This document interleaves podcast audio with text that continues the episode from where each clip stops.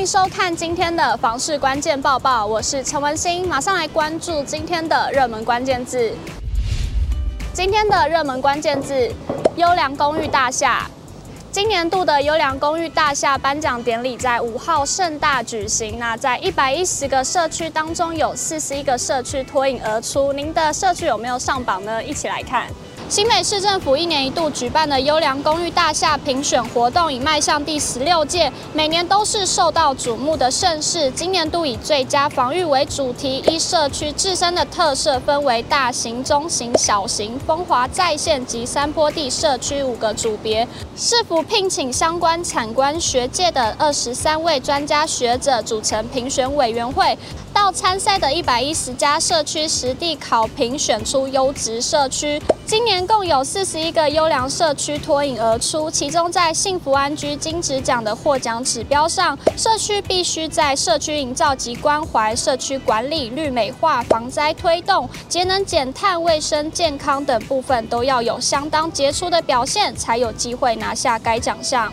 今年度的幸福安居金质奖，新北市共有八个社区得奖，而淡水。地区就有三个社区获得。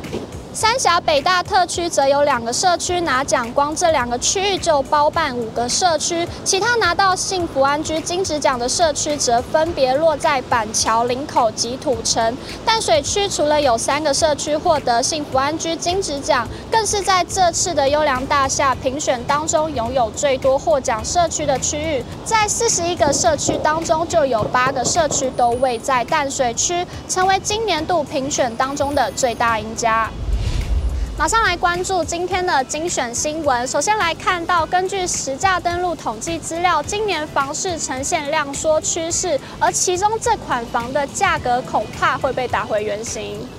根据实价登录资料显示，今年房市无论是预售屋或是中古屋都呈现量缩趋势，但预售屋受影响状况明显更加严重。以双北为例，去年十月份北市预售成价为五百五十六户，今年七月只剩下一百一十户，交易量只剩高峰期的两成。然而去年十月份新北中古屋成交三千零三十一户，到了今年七月份只剩下四成五的交易量，成交一千三百七十四户，专家认为两者比例上的差异似乎显示预售屋的房价引发了更多的观望，而中古屋的房价抗性则比预售屋来得小。接下来带您看到这则高力国际今年第三季的商用不动产及土地投资调查结果出炉了，马上来看最新的统计数据。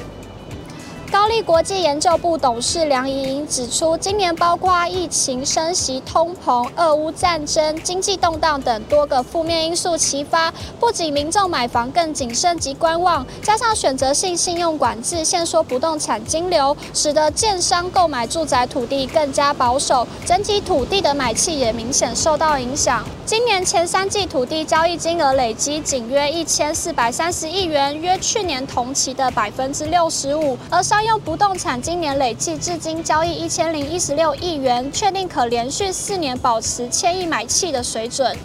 最后来带您看到这则双十连假就要到了，新北市交通局会诊了双十连假资讯懒人包，让您避开车潮。马上一起来看。交通安全科科长林碧芬指出，今年国庆烟火活动将于故宫南院园区外的埔子市仁和段台糖地释放，因此预估国道将出现观赏国庆烟火南下北返的车潮，呼吁民众可多多利用大众运输工具前往目的地。自行开车的民众建议可在出门前先透过双十连假资讯懒人包上的 QR code 连接进入新北市即时交通资讯网，查询即时路况，弹性调整路线。今天的买房卖房，我想问有网友提问：现在的不婚族独居老人越来越多，再加上高房价的因素，未来套房会不会成为主流呢？有网友回应：套房不会成为主流，二房才会是主流，因为独居也会老，更需要亲友客房、看护房，而顶客族也会吵架，需要独处的空间。重点，套房太小，银行不好贷款，实用性、保值性都差。也有网友认为，好像有可能当时好像是为了抑制炒房才缩减套房的贷款。问题现在套房价格可能是当时的二到三房总价，现在新屋单价这么高，室内坪数越来越小，有可能回归套房放松贷款。想了解更多房市资讯，欢迎点击下方资讯栏链接。如果你喜欢今天的影片，请不要忘记按赞、订阅，还有分享，并且开启小铃铛。我们下次再见。